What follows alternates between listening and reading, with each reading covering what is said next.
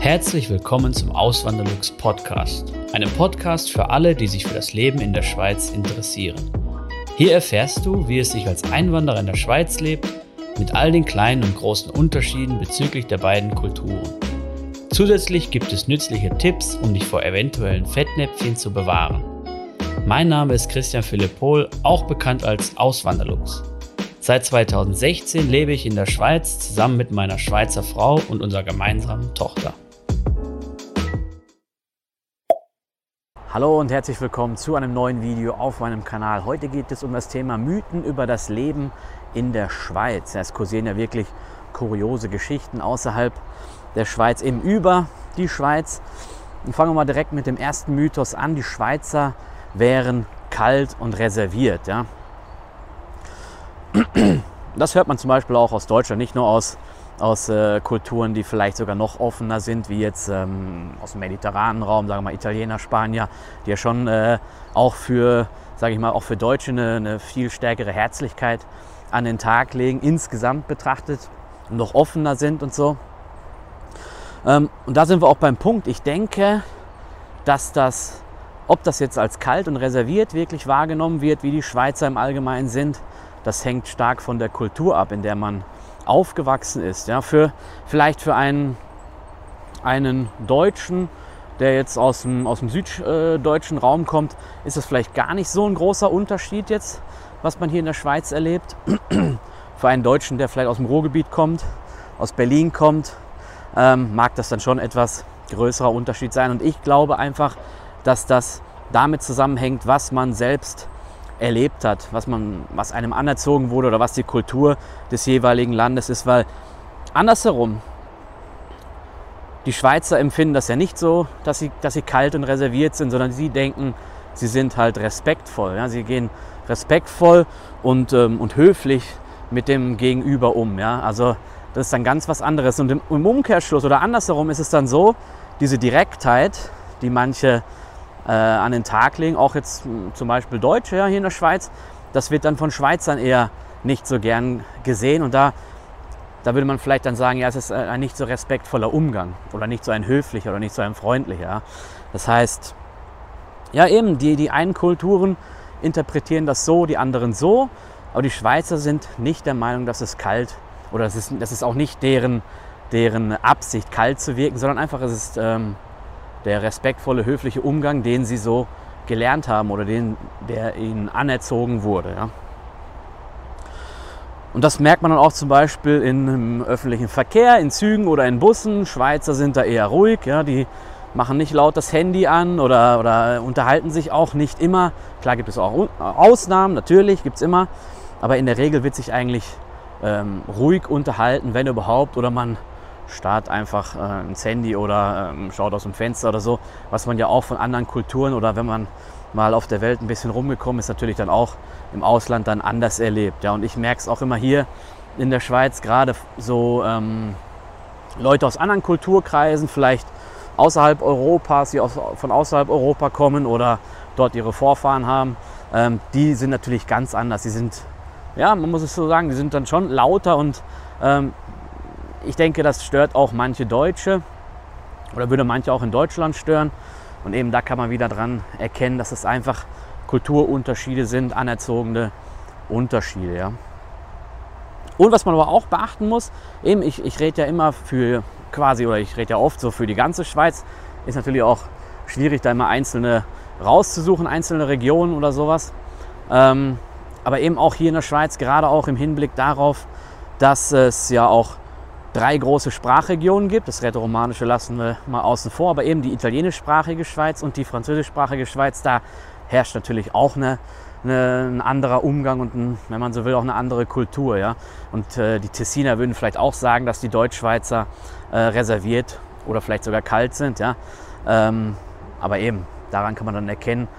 Und eben, je nachdem, wo man in die Schweiz hinzieht, ist es dann immer auch oder kann es unterschiedlich sein. Ja, auch innerhalb der Deutschschweiz übrigens. Ja. Dann kommen wir jetzt zum zweiten Mythos. Eben in der Schweiz äh, knüpfe ich jetzt gerade so an an den Punkt, die ganzen Sprachen. Vier Sprachen gibt es ja, vier Landessprachen. Deutsch oder die alemannischen Dialekte hier, das Schweizerdeutsch, Französisch, Italienisch und Rätoromanisch.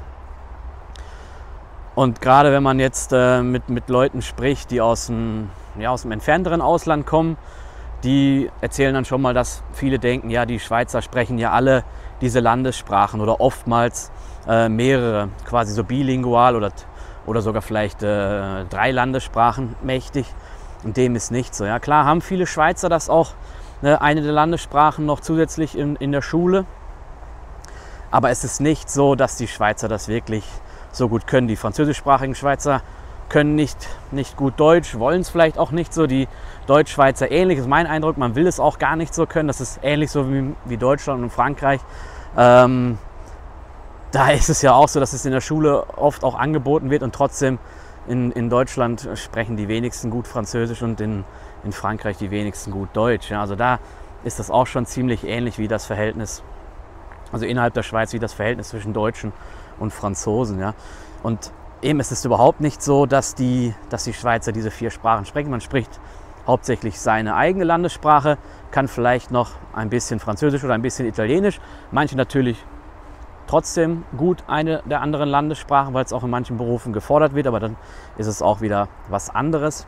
Das ist aber wirklich die Minderheit. Ja. Und was alle natürlich können, oder dann praktisch alle, ist Englisch. Ja. So ist es nun mal. Ja. Kommen wir dann zum dritten Mythos. Die Lebenshaltungskosten in der Schweiz sind exorbitant hoch und man kann sich hier das Leben gar nicht leisten. Und man, wenn man hierher zieht und dann hier arbeitet, dann äh, fällt man praktisch in Armut, also überspitzt gesagt. Und klar, die, Wahr die Wahrheit ist, die Preise sind hoch. Ja?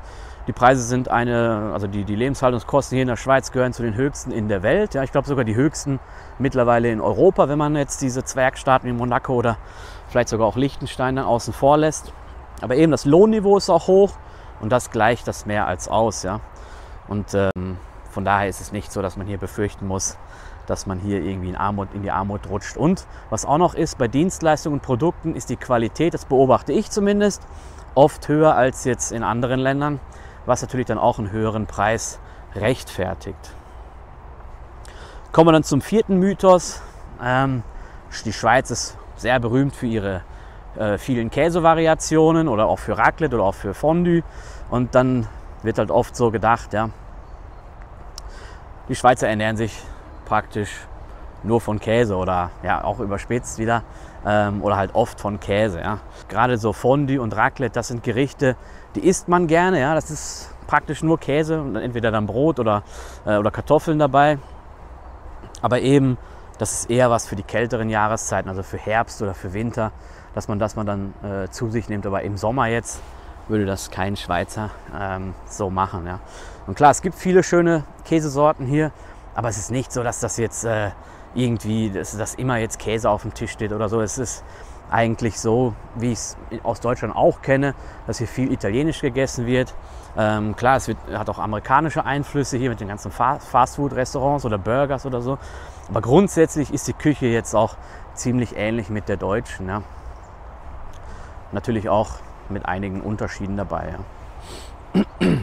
Und der fünfte und letzte Punkt eben, die Schweiz wäre nur gut für Ferien machen und Geld verstecken. Ja?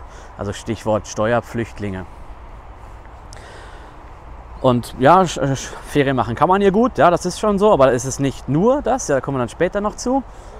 Und dann zu dem Punkt mit Vermögen verstecken, Steuern hinterziehen. Ja.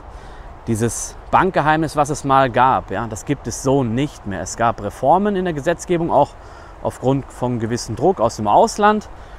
Und ähm, so wie es früher einmal war, ist es schon lange nicht mehr. Ja? Also das ist Geschichte.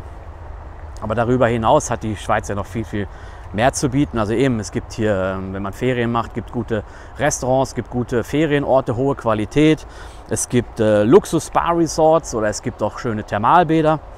Ähm, Museen, Musikfestivals, es kommen auch viele internationale Stars immer hierher, die dann äh, in Zürich zum Beispiel auftreten oder einigen, einige der besten Universitäten äh, der Welt sind auch hier in der Schweiz vertreten. Ja?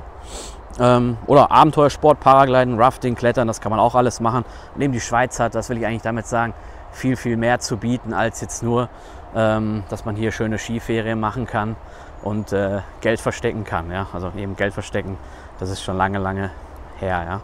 Und wenn jetzt hier Leute dabei sind, die sich vielleicht für die Schweiz interessieren, sei es aus Gründen, dass sie gerne mal hierher kommen möchten, Ferien machen möchten, also Urlaub machen möchten, ja, ähm, oder halt, ähm, dass sie überlegen, in die Schweiz zu ziehen. Man sollte sich nicht so sehr leiten lassen von diesen öffentlichen Bildern, die da oftmals vermittelt werden, auch gerade in den deutschen Medien, ähm, sondern man sollte sich ein eigenes Bild machen. Ja. Es wird oft verzerrt dargestellt. Äh, letztens waren ja auch Wahlen äh, hier in der Schweiz und dann das, was die deutschen Medien da publiziert haben, also das, das war wirklich, ja, muss ich sagen, das geht, geht für mich nicht. Ja. Also der, manche, manche ähm, klar haben da ihre politische Leitlinie, hat man da natürlich gut sehen können, aber auch bei anderen Medien, die eigentlich ich nicht so eingeschätzt hätte, ähm, ja, denen ging es wahrscheinlich einfach nur darum, Klicks zu generieren oder so. Ähm, ja, aber eben, das wollte ich eigentlich sagen. Lernt das Land selber kennen, kommt mal her, lernt die Leute kennen und macht euch euer eigenes Bild. Vielen lieben Dank fürs Zuhören. Neue Podcast-Folgen gibt es jeden Montag und Samstag um 9 Uhr vormittags. Schaut auch gerne auf meinem Blog auswanderlux.ch vorbei. Dort erfahrt ihr mehr über mich und mein Leben in der Schweiz. Zudem findet ihr mich auf YouTube und Instagram unter dem Namen Auswanderlux.